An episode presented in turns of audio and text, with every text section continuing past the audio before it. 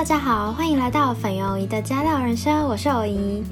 因为粉圆出去玩的关系，所以这个礼拜由我代班来跟大家分享国际大事。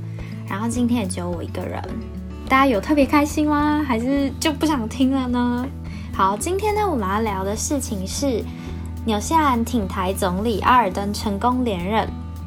那他所带领的工党第一次拿下了过半数的政党票，创下了有史以来最好的纪录。这次的大选里面呢，工党以百分之四十九趴的得票率，在一百二十席的国会议员里面赢得了六十四个席次，让纽西兰首次不用组成联合政府。那主要的对手党是国家党，这次的得票率只有二十七趴，获得了三十五席。是二零零二年以来最低的一次。那其他比较小的党，像是纽西兰行动党和绿党的，还有毛利党，各有一些比较零星的席次。我们的外交部也有去祝贺阿尔登成功连任。那因为其实这位纽西兰总理在表态一些政治立场上算是比较有台的，那台湾就是蛮看好他胜选这件事情。那其实，在这次大选之前，阿尔登总理的选况就还蛮让人看好的。那到底为什么他会胜选呢？还有阿尔登到底是谁？跟纽西兰的政治体制，就是我们今天要分享的内容。首先要先来跟大家介绍一下纽西兰的政治体制。纽西兰其实是一个议会制的民主国家，它虽然没有正式的成文宪法，但它的政治体制。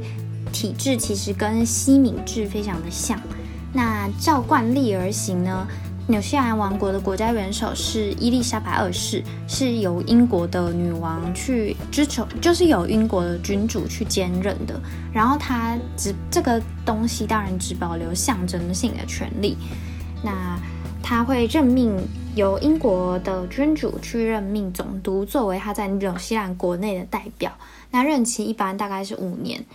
那责任的话，包括任免总理啊，还有其他内内阁成员。但是其实纽西兰的总理才是政府的领导人。那这个职位通常是由议会中的多数党，或是联合政府中最大党派的党魁、党主席去担任。总理的权力非常的大，能统领纽西兰的行政、立法及司法权。然后，首先，总理呢能决定国家元首的人选。刚刚说的国家元首就是总督，因为君主是根据总理的提名才去任命总督。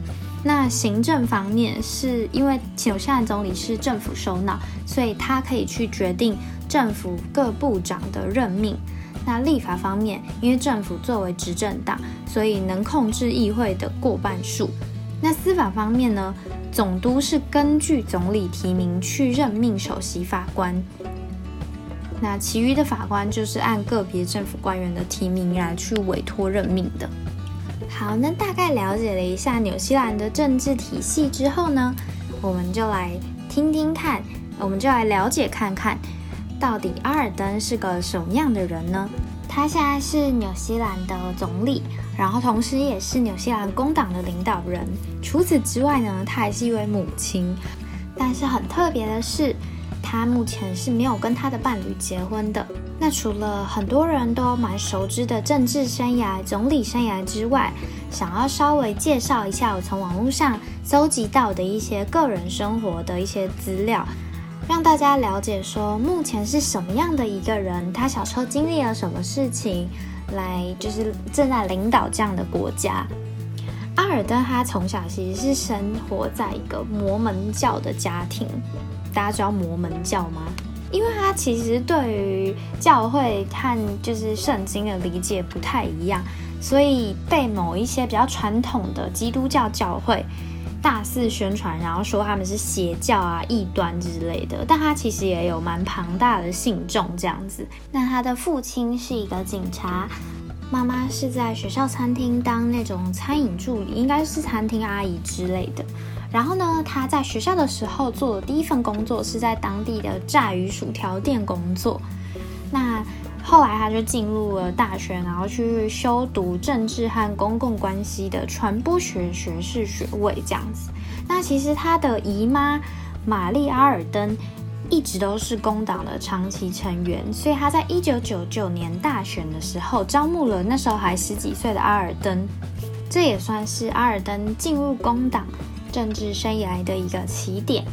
那除此之外呢，蛮值得一提的是，像是宗教方面，因为在西方国家，或是就是因为像我们比较，就是宗教虽然渗透到我们生活的各处，可是比较不会因为宗教有太大的政治分歧之类的。那阿尔登呢，刚刚说他从小在一个摩门教的家庭长大，那他二零零五年因为支持 LGBT 同志平权运动而离教。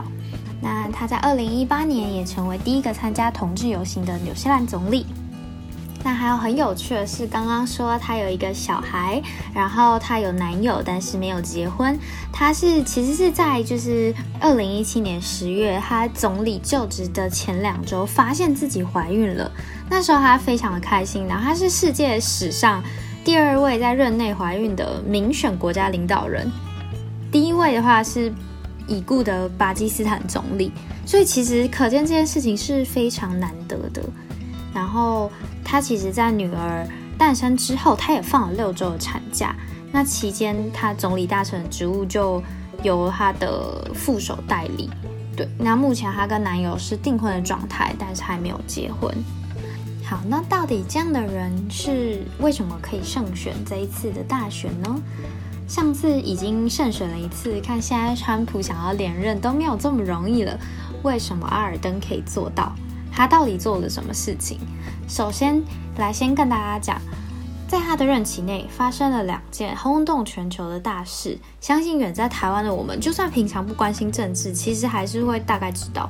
因为像我其实对纽西兰政治，在做这些资料调查之前，其实真的是。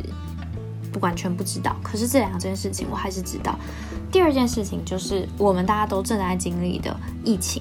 那第一件事情呢，就是恐攻，在阿尔登上任后六个月所经历的一个澳洲籍的男子，在纽西兰的基督城向伊斯兰清真寺发动恐怖主义攻击，然后造成了五十多人的死亡。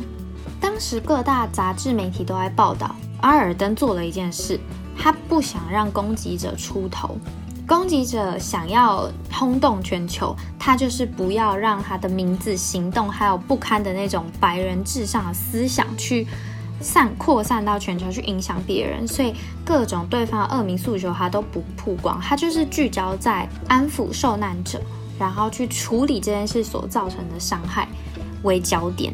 那除了这个安抚人心的这一套之外，他也马上就是不到一星期内就完成修法，非常有效效率的去严禁就是枪支管制，就是私人没有办法没有理由的就持有枪械，就真的是蛮硬的姿态去跟这样的暴力事件还有恐怖主义，就直接表明他的态度。大家有兴趣也可以去找找看，我刚才提到的他的算是比较有同理心的处理方式。可以去看看他在面对恐攻的时候，跟其他的国家领导人表态的发言的不同，就是不一定这些东西全部都是假的。我觉得他他的表态是真的是跟其他人的切入点是很不一样。他没有一直疯狂的去谴责攻击者，就没有把焦点放在这件事上面。他的发言就是对着受害者，然后让他们感觉到。国家是真的会陪他们一起去经历这些东西，然后他的发言里，他也很知道要怎么跟别人沟通对话，他会一直说我们怎么样，我们怎么样，不是说他们、你们之类的。这个当然就是比较虚无的心里面，可是其实在人经历比较不好的事情的时候，也是非常重要的。那也像刚刚讲的，食物面他也是马上做了蛮铁腕的。应对这样子，这件事本身就让他在国内跟国际间赢得非常多的好感。然后呢，到二零二零年，就是今年，我们就受到新冠肺炎的影响嘛。比起其他西方国家比较不重视，就一开始保持着一种这没什么的态度，纽西兰算是比较严格去采取防疫的措施，然后在六月的时候控制的蛮好的。但是虽然八月、九月好像又有一些社区群聚感染，但大多像台湾一样比较多是境外传入这样。那其实他的抗疫有成是工党跟阿尔登赢得选战的一大功臣。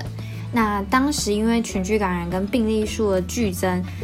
纽西兰也是把大学延后到最近才举行，这就是为什么阿尔登这次能成功连任、大获全胜的原因。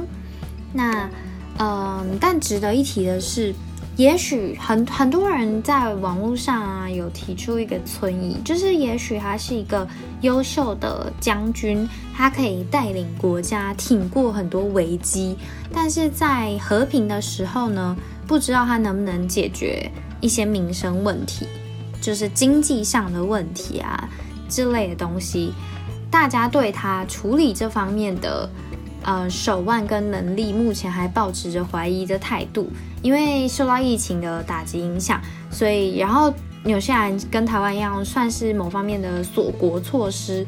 那纽西兰其实连续两季经济都已经萎缩蛮多的，是。纽西兰十一年以来出现的经济衰退，算很难得的现象。那这个势必时间久了，就会有非衍生出非常多的问题。那我们就必须要看看阿尔登在面临这样子的问题的时候会怎么解决。好，今天的节目分享到了尾声，我想跟大家最后就是聊聊说，纽西兰总理她的这个女性身份跟很特别的母亲身份。刚刚听到就是她是母亲，然后又还没有结婚什么，大家应该觉得非常的惊讶。那外界当然也是这样，从她怀孕开始就面对国际间、国内的各个媒体啊、各种公众舆论压力，去质疑她到底有没有能力去同时兼顾这两个角色。但她是她的回应就是她很直接正面的直接回：我不是超人，但我会在每一件事上全力以赴。他觉得大家对于他的这件事情很有兴趣，很爱讨论，是一件很正常的事情。但他希望未来的有一天，这件事会没有那么稀奇，这是一件正常的事情。然后大家也不再感到惊讶，那时候才是真正的男女平权。下面分享一段他所说过的原文给大家。We've been multitasking every single day. The sentiment in that piece suggests that women can only be mother or other. Can I be a prime minister and a mother? Absolutely. Will I have the help to do it? Yes. 我超喜欢他的这段回应，其实就跟刚刚讲的类似，就是我他每天我们每天都在处理很多不同的事情啊，每天都很忙啊。但 他就是大家去问他这件事，其实就是在假设说女生只能做母亲，或是做其他的，没有办法兼顾的意思。那他的回答就是说，他觉得他可以做到，但是他的身边也是会有人帮他，他也不会拒绝别人的帮助，去承认他需要帮助。我觉得这是一件很特别的事情，是很有智慧的一件事情。那在他的其他的采访里面，他也传达出了类似的观观点跟一些他的理念，像是他觉得每一个选择背后其实都会伴随着罪恶感，但他觉得最不应该的就是。每一个女生在选选择某一些事情的，就是她选择去付出在某一件事情，例如说事业好了，好像另一边就相对会被牺牲。他非常的希望他可以去帮女性去除这种罪恶感。我觉得这真的会，就是如果今天有一天我们结婚了，我觉得还是会有各种压力，说如果我们选择了事业，没有办法在家带小孩之类的，我觉得不得不说。还是会有罪恶感，一定会有各方面的压力，不管是外人给你的，还是这整个社会给你的这种感觉。然后他觉得这就是我们需要去努力的事情。希望我们都能在选择了我们想做的事之后呢，能为自己的选择去全心付出。那不论你最后的选择是工作还是家庭，或是其他，不需要有任何的罪恶感，好像就是。你选了你不该做的事，你选了一个奢侈的梦想之类的。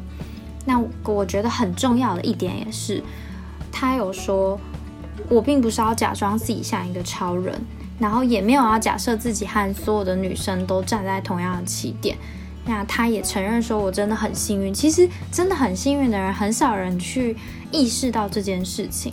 那他也说了，我的他的伴侣其实是一个非常 support 的他的人，然后算是帮了他很多的忙，分担了很多事情。那他也扮演了一个角色，是家长而不是保姆。那同时，他其实平常也有非常多的机会可以跟女儿相处。对，那他觉得很多女生其实没有像他这样这么幸运，有这么多的选项。